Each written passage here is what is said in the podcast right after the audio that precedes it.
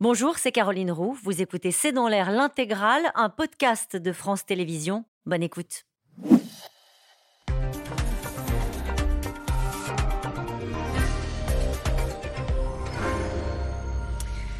Bonsoir à toutes et à tous. C'est un courant d'air frais euh, qui souffle entre Matignon et l'Elysée. Le président en déplacement en Slovaquie a dû redire cet après-midi sa confiance à Elisabeth Borne. Il faut dire qu'hier, Emmanuel Macron avait désavoué la première ministre sur la manière de combattre le Rassemblement national. Une sortie en Conseil des ministres du chef de l'État qui a suffi à relancer les spéculations sur le départ d'Elisabeth Borne. Mais plus intéressant, sur le fond, la Macronie hésite encore sur la manière de combattre le parti de Marine Le Pen. Les annonces sur la fraude sociale ou sur l'immigration font partie de la stratégie, alors qu'en Italie, en Espagne, mais aussi en Europe du Nord, les idées d'extrême droite progresse. Alors s'agit-il d'un vrai clash entre les deux têtes de l'exécutif? Comment le président compte-t-il empêcher euh, l'ascension de Marine Le Pen? Jusqu'où ira la droite radicale en Europe?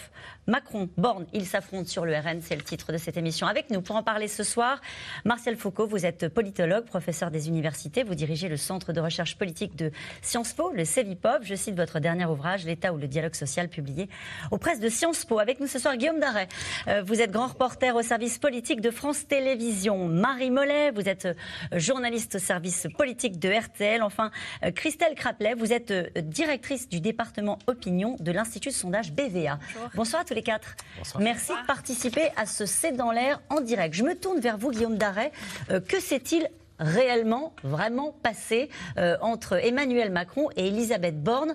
Euh, j'ai envie de dire, tout a commencé hier en Conseil des ministres. Oui, alors c'est dans ce huis clos où, en fait, on sait tout après coup de ce qui se passe euh, en dehors des caméras et des micros qu'on nous a raconté, y compris les proches d'Emmanuel Macron, la façon dont ça s'était passé.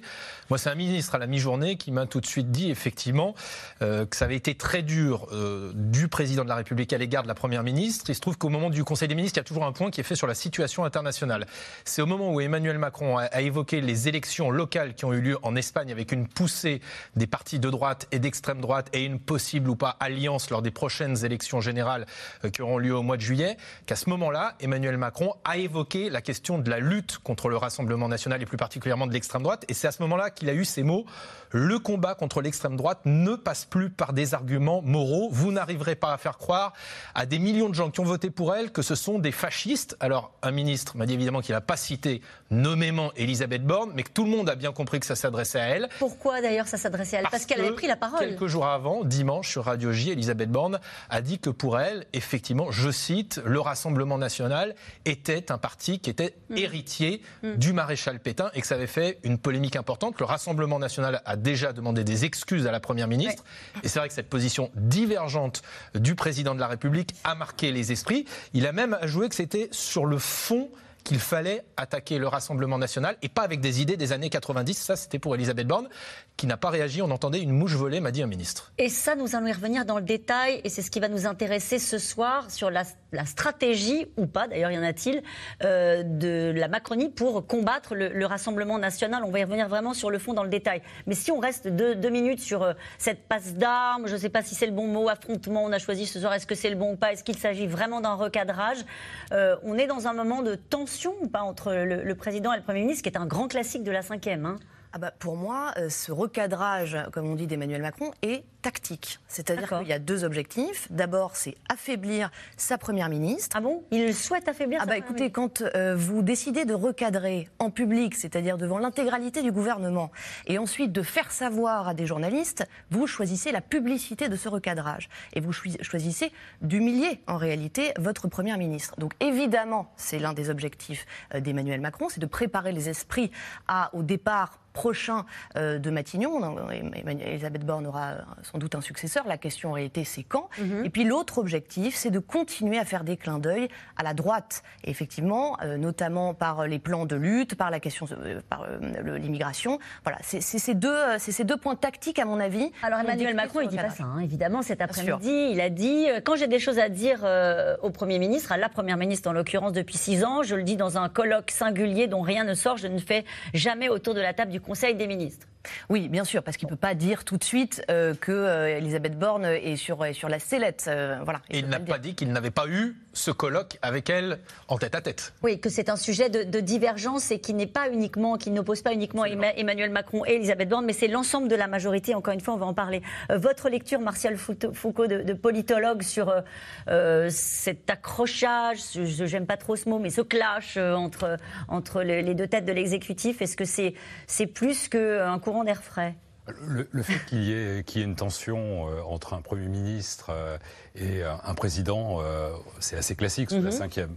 on a eu plein d'exemples où il y avait, il y avait des anicroches plus ou moins, plus ou moins fortes, mhm. plus ou moins féroces. donc ça, c'est pas nouveau. Ce qui est nouveau, en revanche, c'est sur le sujet. Hein, je, regardais euh, euh, des précédents depuis euh, l'avènement du, Front National, puis Rassemblement National. Moi, j'ai pas connaissance d'une situation, d'un tel conflit, même si ce sont des mots qui n'ont pas été prononcés de façon interpersonnelle, entre un président et une première ministre sur la question du Rassemblement National. Donc ça veut dire que c'est un sujet qui est politisé, fortement mm. politisé, et qui, à mon sens, traduit deux, deux situations. Il y a effectivement, et je vous rejoins, il y a l'idée que Emmanuel Macron veut absolument s'éloigner de tout ce qui a été tenté dans les années 90-2000, quand on parlait des, stratégies de diabolisation euh, du, euh, du, Rassemblement national à l'époque. On a vu que ça n'a pas produit euh, d'effet très très fort dans, l'électorat. Et donc ça veut dire qu'il faut réinventer une manière de, combattre le Rassemblement national. Mais dans le même temps, Emmanuel Macron a pleinement bénéficié de l'émergence du Rassemblement national. Donc je veux dire par là que avoir Marine Le Pen comme adversaire a toujours été, euh, dans l'entourage d'Emmanuel Macron, présenté comme un choix stratégique. le meilleur adversaire à, combattre et à défaire. Et puis il y a une deuxième lecture, je, crois qu'elle tient au fait que Emmanuel Macron, s'il dit cela, je pense que c'est pas tant pour euh, ne pas trop énerver euh, le Rassemblement national ou son électorat, c'est plutôt, euh, je dirais, tactiquement, euh, on sait qu'aujourd'hui, il a finalement peu d'électeurs de droite à conquérir. Ils ont mm. tellement été chassés, siphonnés, séduits, peu importe le vocable, qu'aujourd'hui, il doit finalement se projeter dans cette idée que l'adversaire qui permettrait, il n'est pas candidat, donc au fond, il est, très libre dans, la mhm. parole. Euh, il n'ayant pas désigné un successeur, euh, il doit au moins s'assurer que finalement, pour que sa famille de pensée, euh, j'ose pas dire son parti, mais sa famille de pensée politique, si elle veut lui succéder, doit encore avoir comme adversaire, dans un second tour à l'élection présidentielle en 2027, un représentant du, euh, du Rassemblement. Et nous allons venir sur la stratégie, sur ce qui a été dit par la Première ministre, qui a donc euh, rappelé euh, les liens entre Pétain et le Rassemblement national. ce sujet-là, quand on se tourne vers les Français, ça paraît loin d'eux aujourd'hui.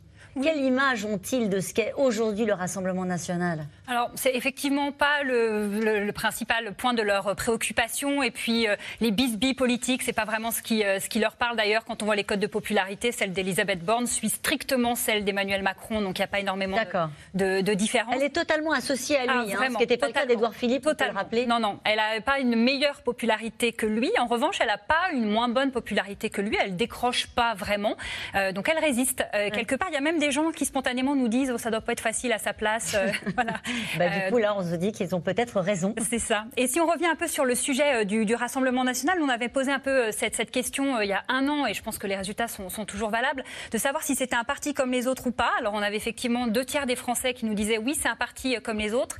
Encore 58% qui considèrent que c'est un parti d'extrême droite, mais 42% qui nous disent finalement c'est peut-être un parti de, droite classique. Donc c'est vrai qu'aux yeux de l'opinion, on a moins cette image de, de parti vraiment d'extrême droite même si c'est encore ce que pense la majorité des, gens. On peut rajouter un acteur dans la boucle, Bruno Le Maire, euh, Guillaume Darret, qui ce matin a pris fait et cause pour la Première ministre en disant euh, qu'elle était parfaitement fondée à rappeler notre histoire. Est-ce qu'il essaie juste de ne pas prendre une balle au passage, euh, Bruno Le Maire, ou est-ce qu'ils se sont plus proches de la stratégie développée par la Première ministre? Si j'ose dire, un président qui ne peut pas se représenter, ça facilite la critique, y compris de ses ministres. Donc ah. il, y a une, il y a une crainte qui est un peu moins forte, et y compris publiquement, on peut le dire. C'est-à-dire qu'il y a certains ministres et certains membres de la majorité qui considèrent que les deux ne sont pas inconciliables. C'est-à-dire qu'on peut très bien vouloir combattre le Rassemblement national et Marine Le Pen sur la question des résultats, sur la question du programme, tout en rappelant l'histoire de ce parti, tout en rappelant l'origine du Front national avant le Rassemblement national. Et c'est clairement ce que Bruno Le Maire a voulu dire ce matin.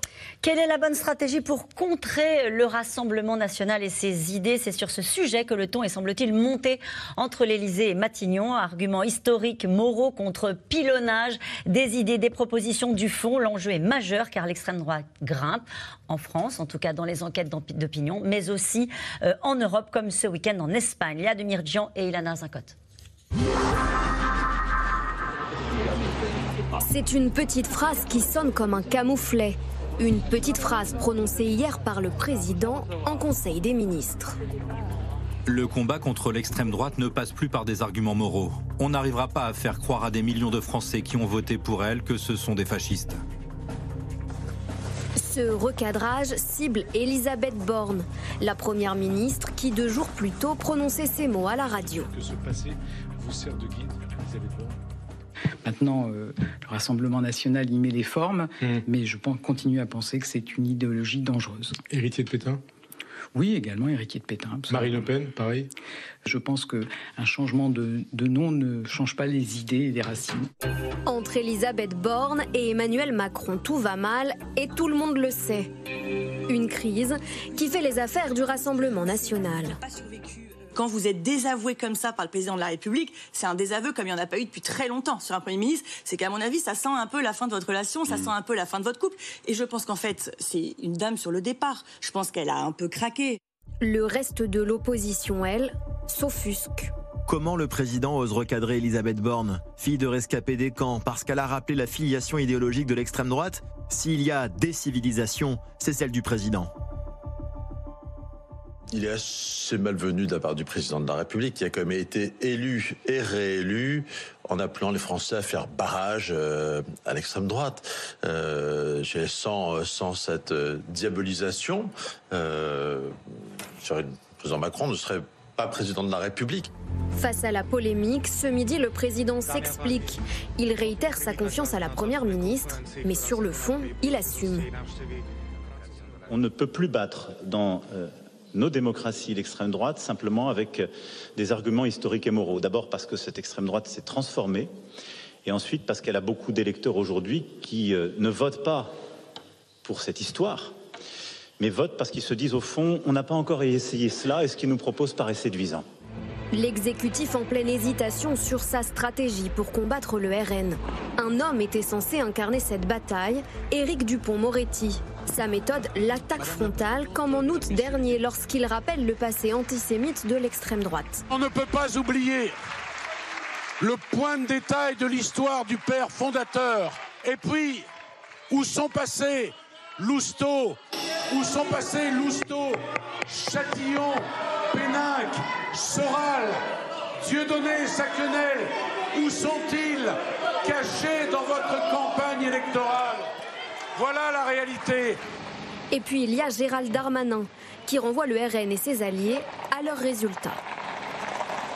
Madame Mélanie D'ailleurs, le gouvernement d'extrême droite. La première ministre italienne. Euh, le gouvernement d'extrême droite choisi euh, par les amis de Madame Le Pen est incapable de régler les problèmes migratoires sur lesquels elle été élue. Madame Mélanie, euh, c'est comme Madame Le Pen. C'est-à-dire qu'elle se fait élire sur vous allez voir ce que vous allez voir, et puis ce qu'on voit, c'est que ça ne s'arrête pas et que ça s'amplifie.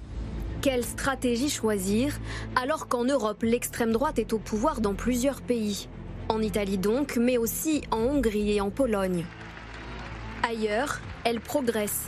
En Espagne, le parti Vox sort renforcé des élections locales de ce week-end et devient la troisième force politique du pays. Ce qui s'est produit aujourd'hui est sans doute la consolidation du projet politique de Vox. Comme un projet national, un projet qui peu à peu atteint chaque recoin de l'Espagne. Nous sommes là pour changer de politique. Pendant ce temps, en France, Marine Le Pen continue de grimper dans les sondages, atteignant 36% d'opinion favorable selon Odoxa, son plus haut niveau. Et j'ajoute ce sondage sous votre contrôle. C'est aujourd'hui la deuxième personnalité politique préférée des Français. Oui, tout à fait. Avec nous, c'est 34%. C'est une cote d'influence, c'est-à-dire le souhait qu'elle ait du poids dans l'avenir politique. Elle est en deuxième position et ça fait depuis plusieurs mois maintenant qu'elle est à ces niveaux-là, 34%, alors qu'il y a encore un ou deux ans, elle était plutôt au niveau de, de 25%. Et elle est derrière Édouard Philippe. Édouard Philippe, qui est la personnalité politique préférée des Français. Euh, nous allons revenir sur ce qui s'est passé en Espagne et en Europe, mais d'abord cette question. Le gouvernement fait-il preuve de fébrilité vis-à-vis de l'extrême droite, Marie Mollet? Bah, Je pense que ce recadrage y met le doigt euh, sur un sujet fondamental, c'est que la majorité, l'exécutif, ne sait pas aujourd'hui quelle stratégie, quel contre-discours il faut apporter euh, au Rassemblement national? Et ils nous le disent, hein, les députés nous le disent, on ne sait pas comment les prendre dans l'hémicycle, on n'a pas de prise, hein, si vous voulez, ils nous glissent entre les doigts. Et on ne sait pas, effectivement, ces deux lignes s'opposent euh, au sein euh, des, députés. Est-ce qu'il faut essayer de réanimer le front républicain? Ou alors, est-ce que c'est un argument qui est complètement éculé, voire insultant pour les électeurs? Et est-ce que c'est contre-productif? C'est ce dilemme-là, en réalité, que la majorité n'a pas tranché. Parce que ça pose un dilemme, c'est que si on regarde, est-ce qu'ils se mettent à regarder sérieusement le programme de Marine Le Pen Est-ce qu'ils ne prennent pas le risque de la rendre sérieuse euh, en la traitant comme n'importe quel autre mmh. parti? Est-ce que ce ne serait pas participer à sa normalisation? Et c'est à cet endroit qu'il y a un dilemme. Mais pourquoi le président de la République estime que ça ne sert à rien euh, de rappeler la filiation entre euh, le Rassemblement national, le Front national et le pétainisme? De rappeler, est-ce inutile de rappeler les liens, les connexions qu'il y a pu avoir entre Jordan Bardella, puisqu'on entendait tout à l'heure euh, le nom de Frédéric Chatillon, ancien président du GUD, des connexions qu'il avait dans sa jeunesse aussi avec l'antisémite euh, Alain Soral. Euh, pourquoi le président considère ça comme superflu, comme inutile? Peut-être toujours avec vous, Marie En réalité, Emmanuel Macron, il a beaucoup zigzagué sur cette question. Je vous rappelle que dans le Parisien, fin avril, hein, il y, a, il y a un mois, Emmanuel Macron parlait encore du Front National. Il dit je, je parle encore du Front National. Donc c'est mmh. une façon de faire un rappel de historique. Précisément ce qu'il reproche aujourd'hui à sa Première ministre. Euh, je suis allée revoir, euh, par exemple, le clip de campagne 2019 euh, pour les européennes. Et là, c'était un paroxysme de diabolisation. Hein. C'était le bien contre le mal, les progressistes contre les nationalistes. il y avait d'ailleurs des images de manifestations néofascistes en Italie dans ce clip de campagne. Emmanuel Macron qui disait Vous verrez, ils seront là, ils reviendront, ils ont déjà été là, sous-entendu, un rappel historique explicite. Donc Emmanuel Macron, il a effectivement euh, zigzagué et je, pense effectivement, on en revient à cette question euh, tactique euh, du moment. voilà, donc, à mon avis, c'est uniquement tactique. Et ça n'est pas arbitré, le président hésite lui-même. Au sein du gouvernement, visiblement, il y a des stratégies différentes et au sein même de la majorité. Guillaume Darès, sur la nécessité de rappeler la filiation avec donc le maréchal Pétain, on voit bien que ce sont des sujets qui hérissent le Rassemblement national tout de suite, ça les a fait réagir, mais il y a surtout beaucoup de députés, notamment issus de la gauche, dans la majorité, qui jugent qu'il y a une disproportion entre la façon dont euh, le chef de l'État et euh, une partie de ses ministres cognent sur la France insoumise, et en revanche laissent relativement tranquille le Rassemblement national. Ça, c'est quelque chose qui, y compris dans le gouvernement, a du mal à passer. Après, moi, ce qui m'a marqué, euh, notamment quand j'ai pu en, parler avec Elisabeth Borne il y a quelques semaines, elle me racontait que ce qui la marque particulièrement et ce qui l'inquiète, c'est finalement l'attitude des oppositions de droite, euh, les républicains ou euh, de la NUP à l'Assemblée nationale, qui finalement donne une apparente forme de responsabilisation à Marine Le Pen. Quand la Première ministre a reçu Marine Le Pen sur la question des retraites ou sur d'autres sujets à Matignon, euh, Elisabeth Borne elle-même dit c'est quand même extrêmement marquant de, sans être dupe, avoir le sentiment qu'elle est politiquement plus responsable que les leaders des Républicains ou les leaders de la France Insoumise qui viennent, qui partent au bout de cinq minutes pour ce qui est de la France Insoumise. Mais est-ce qu'il l'arrange toujours dans la catégorie extrême droite? Il parle toujours d'extrême droite, en tout cas.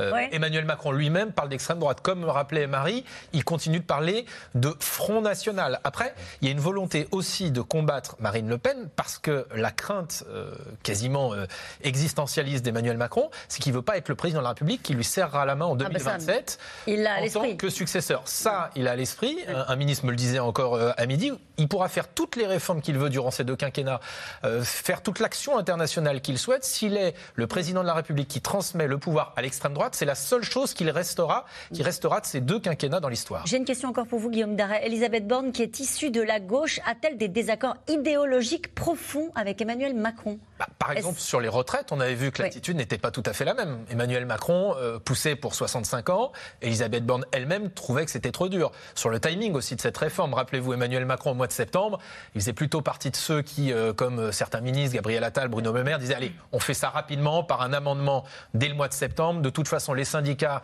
qui sont contre aujourd'hui le seront dans six mois. Ils avaient peut-être pas mmh. totalement tort. Elisabeth Borne avait dit non, il faut discuter, il faut plus de dialogue social, on le fera un peu plus tard. Donc il n'y a pas que sur la stratégie à l'égard du Rassemblement national qu'il y a un certain nombre de divergences. Peut-être dernier point, la question de l'immigration. On le voit sur le débat qui est actuellement mm. avec une partie de la droite. Emmanuel Macron, avec Gérald Darmanin, pense que c'est une priorité des Français qu'il faut la traiter.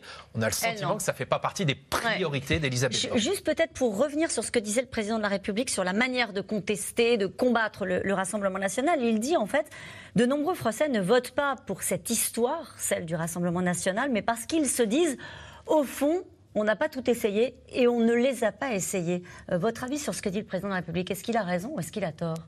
Oui, enfin sans doute qu'une partie des Français, effectivement, votent pas euh, par filiation idéologique ou pour euh, euh, approuver cet, héritage.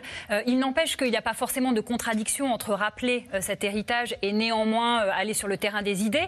Et puis si on se place un peu du, point de vue des, électeurs, ah, moi je pense que le message peut être un peu brouillé quand même parce que j'entends bien le, côté tactique, mais ses propres électeurs à Emmanuel Macron considèrent quand même que c'est un parti d'extrême droite. il, il, lorgne beaucoup dans les thématiques qu'il a aborde, vous le disiez, euh, sur, sur l'immigration, des sujets qui ne sont pas dans les priorités numéro un de ses propres électeurs. Et donc, on peut un peu s'interroger sur la manière dont ça va être perçu euh, par son propre électorat pour qui, euh, voilà, ce virage ou cet affrontement comme ça très clair avec sa propre première ministre peut poser question. Est-ce qu'on peut résumer en disant que depuis les années, donc le parti est né dans les années 70, hein, le, le, 72 pour le, Front National avec Jean-Marie Le Pen, depuis ces années-là, qui a trouvé les bons mots pour contrer la, la, progression de, de ce parti d'extrême droite, euh, d'ailleurs qui ne supporte plus qu'on dise euh, parti d'extrême droite, puisque Marine Le Pen à chaque fois corrige euh, les observateurs qui utilisent, ou les politiques utilisent ces vocables-là. Il n'y a pas eu de, stratégie euh, nationale d'un parti politique qui a fonctionné sur un temps très très long. Euh, souvenons-nous, euh, je me souviens en 97, élection législative, le Front National est présent dans des triangulaires et on se dit alors c'est ça va être un boulevard pour 2002. C'est ce qui mhm. s'est produit avec avec Jean-Marie Le Pen. Donc au fond, les partis politiques ont eu tendance. la stratégie de diabolisation, elle a consisté à dire, et ça a été une erreur, que à l'époque le Front National n'était pas crédible sur tous les sujets hors mm. immigration et sécurité. Ça a changé, ça. Ça, ça a totalement changé. Mais j'allais dire, au fil d'enquête, on mm. découvre que, au-delà de ce que les partis peuvent élaborer comme stratégie, euh, les citoyens français, euh, moi j'avais été frappé en 2017 d'observer que sur une question, j'allais dire presque la matrice des familles politiques de gauche, la question des politiques sociales, pour les Français, le Rassemblement national était le parti le plus crédible pour déployer des politiques sociales. Et ce qui, à mon sens, pour, pour répondre à votre question euh, par rapport à cet héritage historique, je, pense qu'on aurait tort de simplement euh, euh, lire ce, cet anicroche entre Emmanuel Macron et Elisabeth Borne sur la question de Pétain. Parce qu'au fond, pour le Rassemblement national, la question, c'est davantage la guerre d'Algérie. C'est ça l'héritage premier par rapport à, à, la naissance du parti. Et ce qui renvoie, et là je, je vous rejoins totalement, à finalement une forme de zigzag de la part d'Emmanuel Macron sur cette question mémorielle. On voit bien qu'il a, il a, il a beaucoup hésité. Et vous parliez de 2019 élection européenne, on parlait de l'opposition des populistes contre les progressistes. Et on voit que le terme populiste est en train d'être abandonné par Emmanuel Macron euh, et, ses proches. Pourquoi? Parce qu'il voit bien ce qui se passe en Europe. Il y a une montée des populismes, et les populismes ne sont pas simplement à droite, il y a aussi des populismes de gauche. Et donc, euh, euh, avoir un discours contre les populistes, c'est s'aliéner une partie d'un électorat Donc, qui sera très important. Qu'est-ce qu'il dit Alors peut-être on peut dire un mot sur ce qui s'est passé en Espagne. C'était le point de départ de la prise de parole du président de la République en Conseil des ministres. En Espagne, on peut parler d'autres pays, on va parler de l'Italie, euh, qui est aujourd'hui dans le viseur de, de, Gérald Darmanin avec Giorgia Meloni, euh, poussée de la droite de la droite euh, qui pourrait faire alliance avec l'extrême droite et une poussée aussi du parti euh, Vox, euh, qui est un parti d'extrême droite. Comment est-ce que vous les qualifiez? Oui, alors j'allais dire, au niveau agrégé, Vox arrive en troisième position, mais ce qui est frappant, c'est qu'on peut même s'interroger, est-ce que c'est le début de, de, la période Sanchez comme l'homme de gauche qui avait réussi en 2018 à, à, conquérir le pouvoir? Moi, je suis frappé que, euh, parce qu'il y a toujours un désalignement entre ce qui se passe au niveau national et au niveau local en Espagne. Il y a toutes les questions euh, qui pèsent beaucoup dans les élections locales. Là, on voit que le parti Vox d'extrême droite a réussi des scores euh, incroyables dans des très grandes villes. Je, je regardais attentivement une ville qui est pour moi très sorte de thermomètre. la ville mhm. de Séville. on, on voit que la gauche s'affaisse totalement. Mais ce qui est frappant, c'est d'observer que certes le Parti populaire euh, a sa revanche, mais il se trouve dans presque aucune situation pour gouverner seul. Il Donc il n'a pas de majorité euh, absolue. Hmm. Alors, ils peuvent jouer sur euh, une majorité relative. Nous, on la connaît depuis un an. mais ce qui se pose pour le Parti populaire en vue des prochaines élections législatives, c'est effectivement les conditions d'une alliance. Et je dois dire qu'au sein du Parti populaire espagnol, tout le monde n'est pas sur la ligne de l'alliance. Et ça rejoint quand même, ou ça résonne Ce qui se passe dans le en débat France euh, entre français. les LR et, et, le Rassemblement national. Il y a une poussée, peut-être, je ne sais pas qui peut répondre à cette question. Est-ce que c'est euh, un abus de langage que de dire qu'il y a une poussée de droite ou d'extrême droite euh, en Europe quand on regarde les dernières élections euh, Bien sûr, ce qui s'est passé en Italie, mais peut-être aussi euh, en Suède ou dans les pays du nord de l'Europe. Toujours avec vous? Oui, oui, il y a clairement une, une, une poussée. Euh, ce, qui est, ce qui est curieux quand on parle d'une poussée des droites, si on devait euh, généraliser, on voit bien que euh, les partis de droite de gouvernement classiques euh, sont plutôt stables, voire en régression. Et donc, ce sont vraiment les mouvements radicaux de droite ou d'extrême droite qui progressent et qui conduisent à mettre en difficulté au sein euh, des, euh, j'allais dire, euh, des quartiers généraux des partis de droite, à savoir quelle attitude adopter. Est-ce Mm. qu'on maintient des majorités relatives très fragiles? À tout moment, ça peut exploser. Ou bien est-ce qu'il est temps d'assurer la conquête du pouvoir avec des alliances, mais pas des alliances, je Ouais. dirais, idéologiques, des alliances circonstanciées sur des sujets très particuliers. Et aujourd'hui en Europe, c'est l'immigration. Guillaume Darret, elle regarde évidemment Marine Le Pen, ce qui se passe euh, ailleurs en Europe, et elle a des raisons de se, de se Elle regarde rassurer. ce qui se passe en Europe, même si euh, on parlait de l'Espagne, on évoque aussi l'Italie, même s'il y a euh, une distinction, on le disait pour l'Italie, qui est faite avec Giorgia Meloni. Quand vous échangez avec ses proches, ou par exemple avec Jordan Bardella, Mm. Giorgia Meloni, elle est extrêmement libérale, elle soutient clairement l'Ukraine, pro-OTAN depuis dès le début. Le Rassemblement national dit en Italie, nous, notre proximité, c'est plutôt Matteo Salvini que Giorgia Meloni. Euh, Ce qu'elle valorise, c'est plutôt une femme de droite populiste, d'après elle, au pouvoir.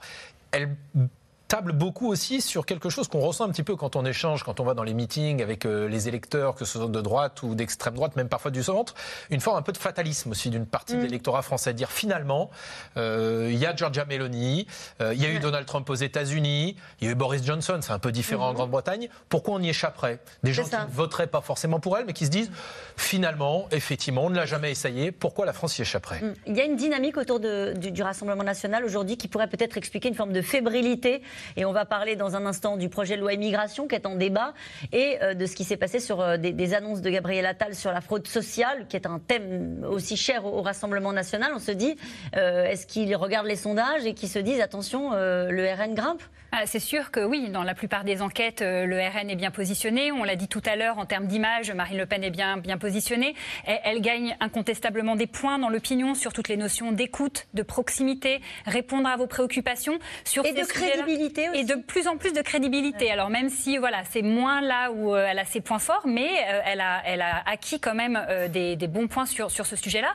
Et je revenais sur, vous parliez tout à l'heure de, de la crise des retraites. Enfin, toute la séquence des retraites lui a été quand même assez bénéfique. Elle a finalement gagné en crédibilité. Finalement, c'était un acteur comme un autre euh, du débat. Elle est même apparue finalement euh, moins agressive par rapport à d'autres partis comme, euh, comme la France Insoumise. En tout cas, nous, dans nos enquêtes, elle ressortait comme, enfin, le Rassemblement national ressortait comme le parti la meilleure image euh, suite à cette euh, séquence. Le parti, mais ses idées. Est-ce que ces idées aussi progressent, à votre avis, dans l'opinion? Alors, il y a un certain nombre d'idées, effectivement, qui recueillent un, un assentiment euh, assez fort. Après, nous, on a fait une enquête sur l'immigration, justement, euh, euh, récemment. Il y a effectivement des jugements très sévères contre les immigrés, mais il y a aussi, par exemple, une majorité de Français qui sont pour la régularisation des sans-papiers dans les secteurs en tension. Donc, voilà, on sent quand même chez les Français des positions aussi plus ambivalentes que résumées aux seuls propos de, de Marine Le Pen. Si, le rassemble- si le- la Macronie hésite sur la stratégie à tenir vis-à-vis du Rassemblement National. Est-ce qu'elle est calée, la stratégie du Rassemblement national, pour se stabiliser, peut-être pour progresser, pour conquérir le pouvoir? Est-ce que vous avez vu des évolutions depuis la dernière présidentielle, Marie Mollet? Bah, La stratégie depuis législative est d'une constance remarquable, hein. c'est-à-dire être pragmatique, c'est une sorte de pragmatisme, une opposition constructive, c'est en tout cas la vitrine que Marine Le Pen veut donner. Donc qu'est-ce que ça veut dire? Ça veut dire effectivement, on l'a répété euh, beaucoup, la stratégie de la cravate, ne pas trop en faire, ne, pas forcément présenter des idées qui sont très neuves, c'est-à-dire prospérer aussi mm. sur le programme euh, de la présidentielle, euh, incarner une forme de constance. Voilà, ça c'est la, ça c'est la stratégie. et force est de constater que ça marche. en tout cas, si on en croit les sondages, voilà, Marine Le Pen a progressé. Et en réalité, on a bien en tête au Rassemblement national euh, qu'eh bien, on va avoir besoin de ces quatre années. On n'est pas pressé du tout au Rassemblement national. On va avoir besoin des quatre prochaines années pour monter en compétences, pour essayer de drainer des alliés et pour montrer que Marine Le Pen n'est pas seule pour gouverner. Mais on n'est pas pressé. Mais qu'est-ce qui les gêne le plus? La stratégie Macron ou la stratégie Borne? Euh, On a vu ce que je disais tout à l'heure, ils ont réagi. Moi je, pense, moi, je pense que c'est encore la stratégie Borne. C'est-à-dire que moi, je pense que la stratégie de la diabolisation a encore quand même des effets. C'est-à-dire que lorsqu'effectivement, il y a euh, les anciens camarades du GUD de Marine Le Pen, il y a Frédéric Chatillon, il y a euh, il y a Saint-Brévin, eh bien, c'est autant de temps que Marine Le Pen, eh elle doit répondre sur ces sujets. Mhm. Elle doit répondre sur ces sujets. C'est autant de temps qu'elle ne passe pas à parler d'autres choses. Donc je pense qu'il y a quand même encore une, une capacité de parasitage. C'est un argument paresseux dit Marine Le Pen, hein, la diabolisation et le rappel historique. C'est de la paresse, c'est ce que dit Marine Le Pen. Moi, je pense que ça a encore une efficacité. Moindre, mais encore une efficacité. À qui ça parle, la diabolisation? À qui ça ah, devrait parler? Parce que euh, ceux qui votent Marine Le Pen. Euh, non, eux, ça va pas Ça va pas tellement leur parler. À qui ça vise qui? Euh, Ça parle à l'opposition de gauche, mais moi, je pense que ça parle quand même encore aux électeurs d'Emmanuel Macron. quand même, son, son socle électoral, voilà, considère quand même que c'est un parti d'extrême droite. Et donc, je pense quand même moi aussi que la, stratégie d'Elisabeth Borne n'est pas euh, totalement euh, absurde. Ça ne veut pas dire, ceci dit, qu'on ne faut pas combattre les idées, hein, mais voilà. Oui, c'est pas l'un qui exclut l'autre. D'ailleurs, les leaders du Rassemblement national ont salué avec un grand sourire le recadrage d'Elisabeth Borne par le président de la République. Ils ne sont pas privés, c'est ça que vous voulez dire. Allez, en tout cas, on en a dit un mot rapidement tout à l'heure. Le projet de loi sur l'immigration, c'est l'une des armes de la majorité pour combattre le Rassemblement national sur ces thématiques de toujours. Ce dimanche, le ministre de l'Intérieur n'a pas fermé la porte à la remise en cause de l'aide médicale d'État. Vous en entendez sans doute beaucoup parler dans le débat public. L'AME euh, qui permet de soigner les sans-papiers en France euh, donc euh, de plus de trois mois et qui habite, le, qui agite pardon, le débat politique là pour le coup depuis la création de l'AME. Walid Berissoul et Anne Maquignon. Votre passeport, Ce sont trois lettres qui, depuis plus de 20 ans, font hurler la droite et l'extrême droite. AME, aide médicale d'État.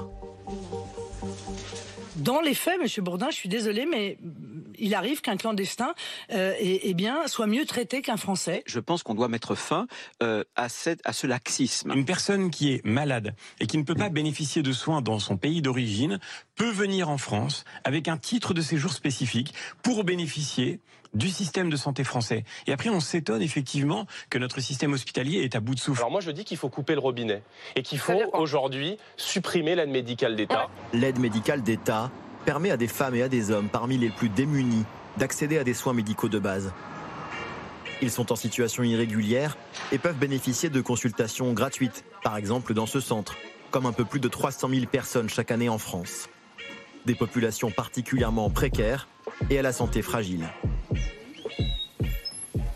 Les personnes qui viennent à nous euh, se présentent avec euh, la nécessité d'avoir un soin de premier recours.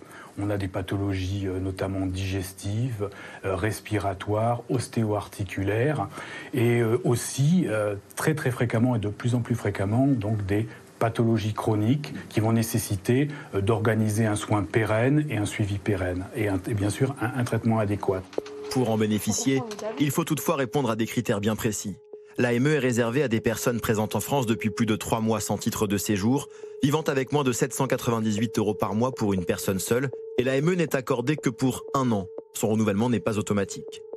Leurs bénéficiaires peuvent alors accéder à un panier de soins équivalent à celui de l'assurance maladie que les gouvernements successifs ont essayé de restreindre.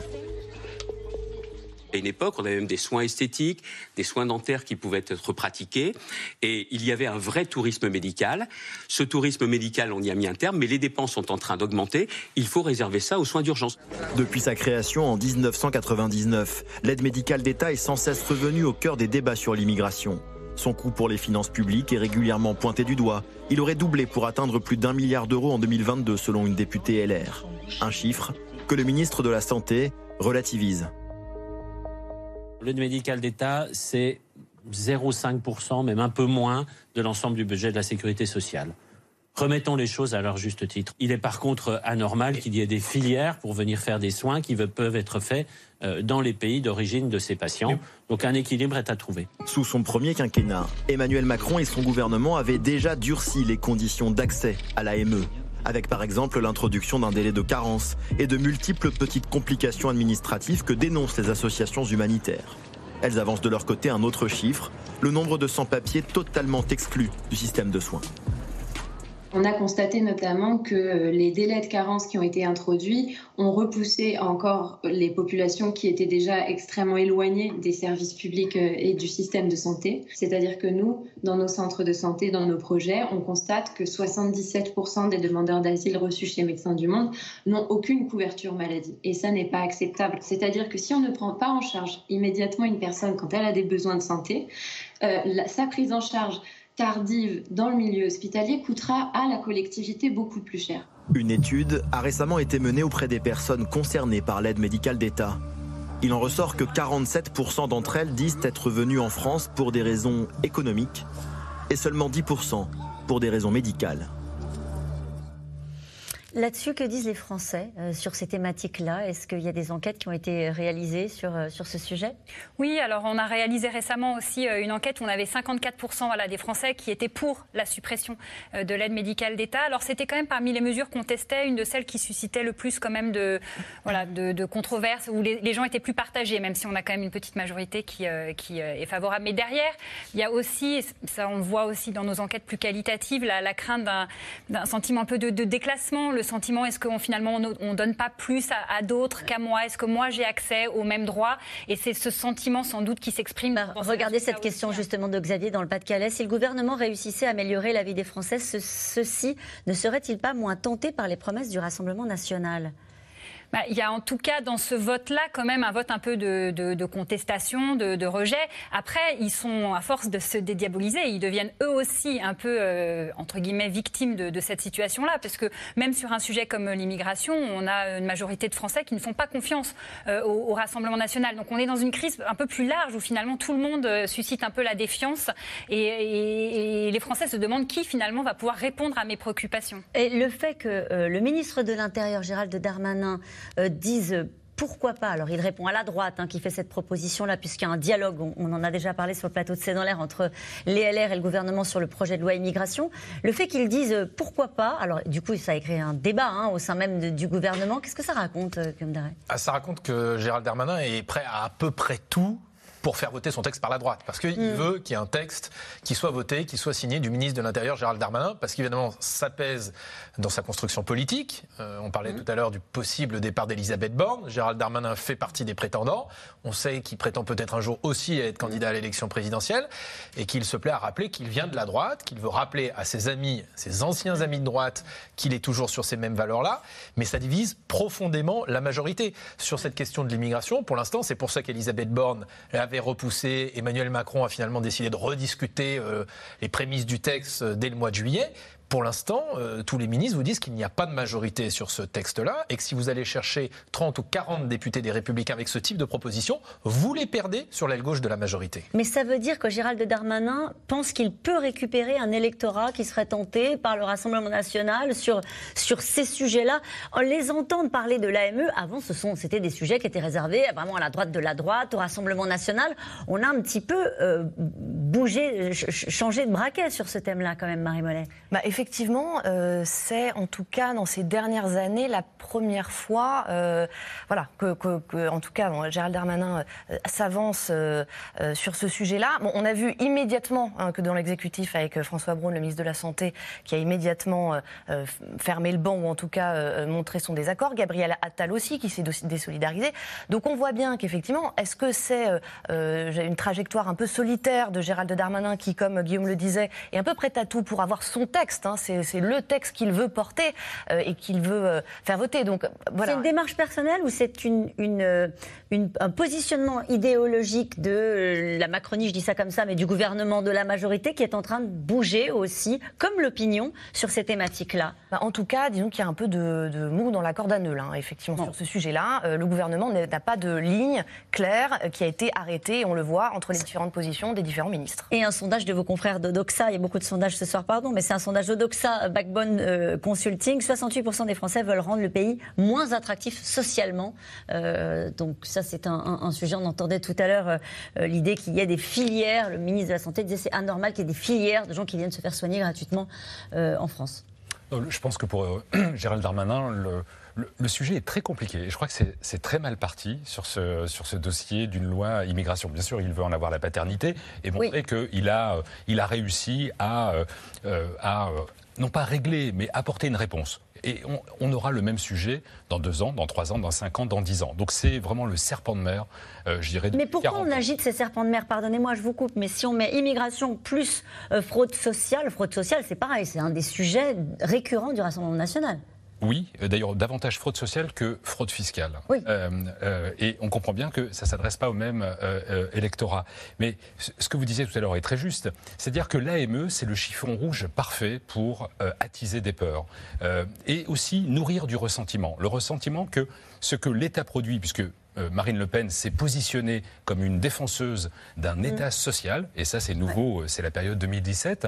Euh, aujourd'hui, les services publics de santé sont devenus une, j'allais dire, une entrée très importante dans un contexte où effectivement, contexte d'inflation, la situation des Français mm. matériellement s'est dégradée. Et donc, quand vous agitez l'AME, vous, vous vous autorisez à dire il y a certains bénéficiaires euh, qui reçoivent l'AME, alors que dans le même temps, une partie des Français n'ont pas, accès. à des services de santé. Et pourquoi c'est intéressant en termes de, de rhétorique politique? C'est parce que Marine Le Pen, depuis 2012 euh, et 2017, lors de ses meetings, elle a installé le E contre nous.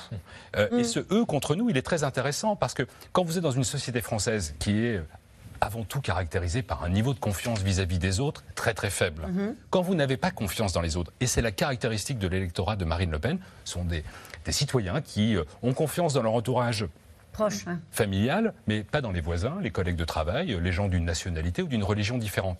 À partir de ce, euh, de, ce socle, vous pouvez développer et déployer une stratégie très intéressante qui consiste à dire euh, l'État n'agira pas pour vous, il agira mhm. pour les autres. Et donc vous nourrissez un niveau de défiance très important. Et donc l'AME, c'est un boulevard pour le Rassemblement national. Pourquoi Gérald Darmanin souhaite aller sur ce terrain?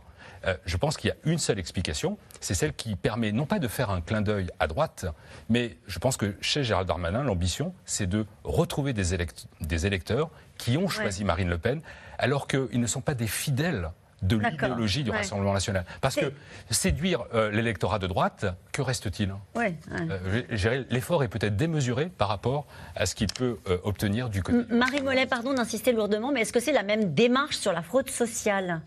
Euh, est-ce que c'est la même logique qui est de dire le eux et nous, euh, le euh, il y en a qui en profitent et puis pour nous il n'y a rien? Est-ce que c'est la même approche? C'est il y a de ça, mais il y a quand même une, petite subtilité, c'est que Gabriel Attal, quand il présente effectivement son plan euh, de, lutte contre la fraude sociale, il met en avant les gens euh, qui abusent du RSA, euh, il met en avant notamment les ambulanciers, les professionnels. Donc il y a moins en cette logique ce lien direct qu'on peut faire avec les étrangers, où là c'est totalement explicite pour l'AME. En revanche, ce que Gabriel Attal assume complètement, c'est d'aller sur le terrain du Rassemblement national à pieds joints.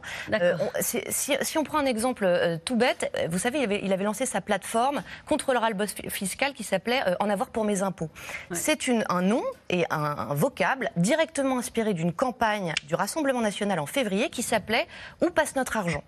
Et quand vous demandez, vous posez la question au cabinet Gabriel c'est assumé. Mais évidemment. On, se souvient de Jacqueline Moureau, les Gilets jaunes, qui avait fait du pognon. Ben, c'est exactement ça. Et on, et on, et on voilà. Et on, pourquoi on, se priverait, sans, sans changer radicalement notre programme, mais d'aller investir les sujets qui sont ceux du Rassemblement national.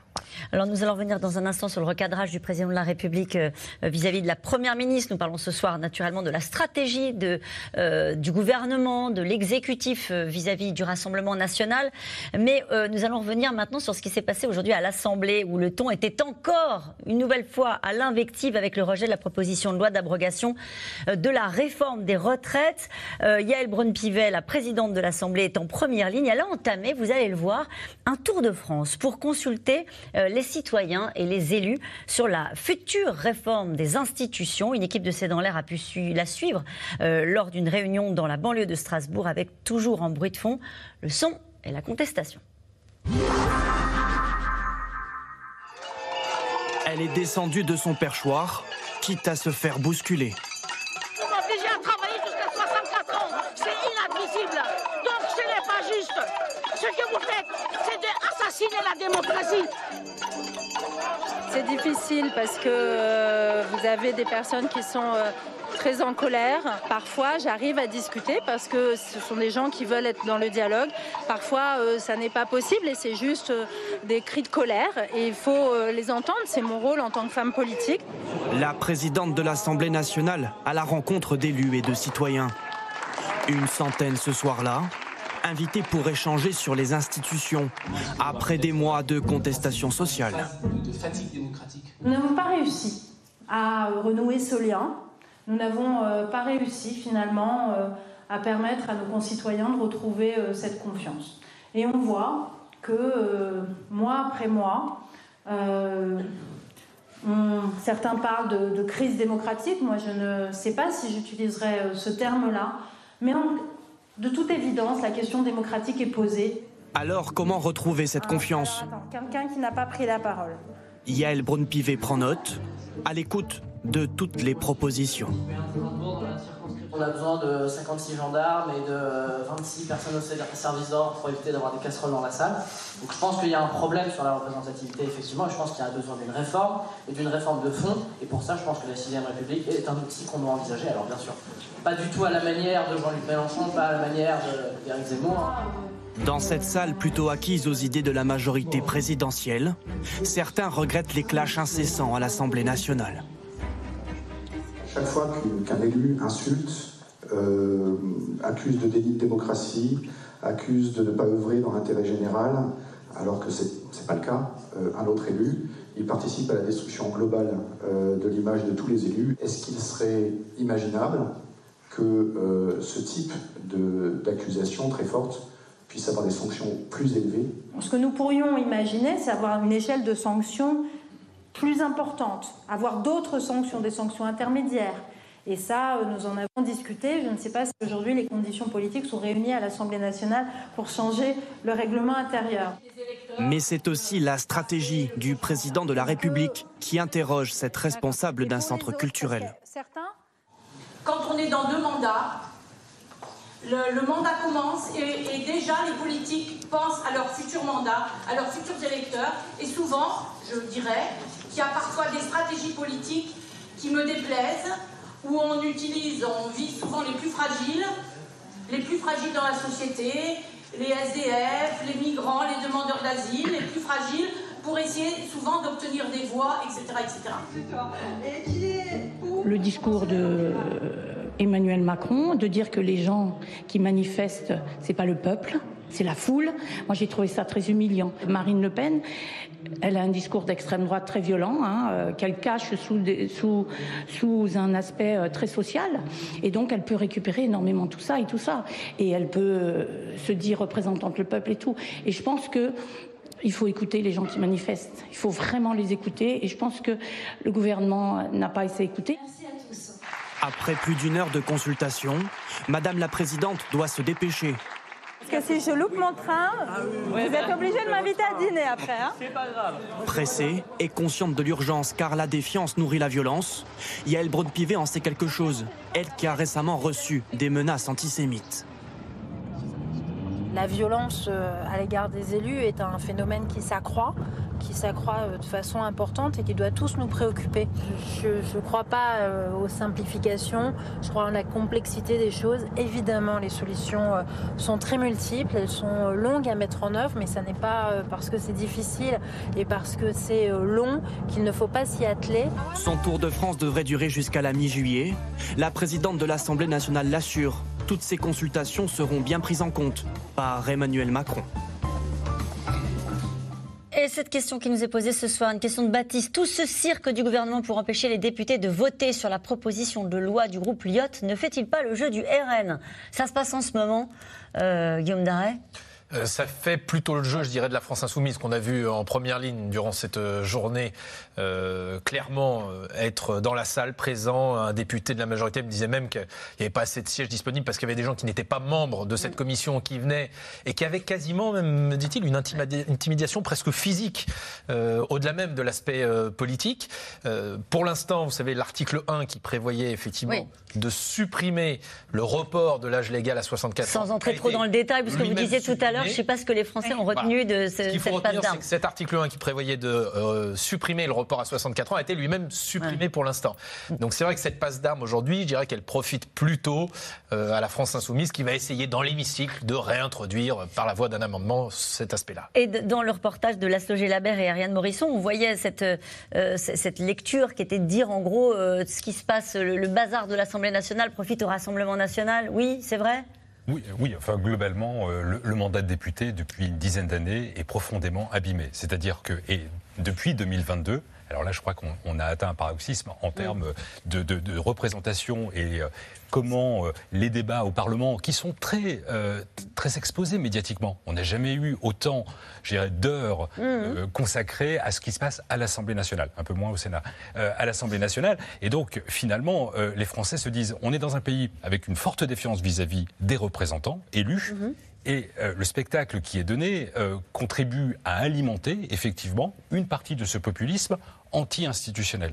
Puis un, autre élément qui me semble très important à travers ce, reportage, quand euh, la présidente de l'Assemblée nationale dit je ne sais pas si je peux employer le terme de crise démocratique. Je crois qu'elle a profondément raison, parce qu'au-delà de la crise démocratique, c'est probablement, je ne sais pas si elle va s'y atteler, mais une crise des pratiques de notre démocratie représentative.